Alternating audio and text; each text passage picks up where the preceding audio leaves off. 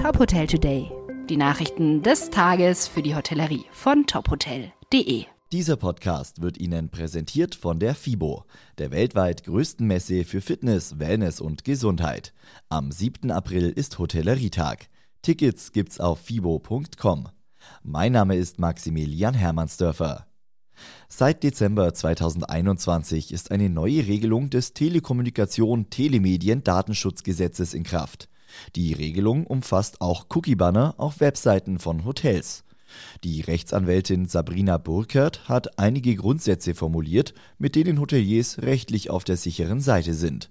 So müssen Hotels eine Übersicht über alle Zwecke und Empfänger von Cookies bieten, die auf ihrer Website zum Einsatz kommen. Relevant sind insbesondere solche, die von Drittanbietern gesetzt werden. Grundsätzlich gilt, für alle Cookies, die nicht technisch notwendig sind, muss beim ersten Besuch der Website eine informierte Einwilligung der Nutzer eingeholt werden, bevor diese gespeichert werden. Vorsichtig müssen Hoteliers auch beim Design der Cookie-Banner sein. Gestaltungen, die keine echte Wahlmöglichkeit lassen, sind unzulässig. Mehr Infos und Tipps finden Sie auf unserer Homepage. Die rund 120.000 Beschäftigten des Gastgewerbes in Niedersachsen bekommen bald mehr Geld.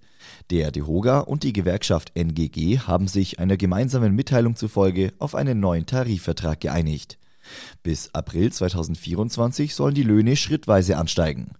Ein erster Schritt greift ab Mai mit einer absoluten Steigerung um zunächst 1,48 Euro pro Stunde. Für Beschäftigte in der untersten Lohngruppe bedeutet das laut NGG eine Zunahme des Stundenlohns von 9,82 Euro auf 11,30 Euro. Ab Oktober folgen drei weitere Schritte bis April 2024 mit einer Erhöhung von insgesamt 2,30 Euro. Die Auszubildenden erhalten ebenfalls mehr Lohn. Ihr Monatsgehalt wird ab August pro Lehrjahr um 100 Euro aufgestockt. Von August 2023 an kommen weitere 50 Euro hinzu. Der Apartmentanbieter Lime Home eröffnet seinen bisher größten Standort in Wien. Die neue Immobilie in der Metropole wird 126 Apartments umfassen, fast alle verfügen über eine Außenfläche. Die voll ausgestatteten Suiten erfüllen nach eigenen Angaben höchste Standards in den Bereichen Funktionalität, Komfort und Design und sind für kurz- sowie langfristige Aufenthalte geeignet. Außerdem soll der 62 Quadratmeter große Shared Space um eine Dachterrasse ergänzt werden.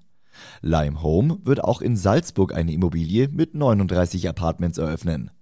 Damit baut das Unternehmen seine Präsenz in Österreich weiter aus.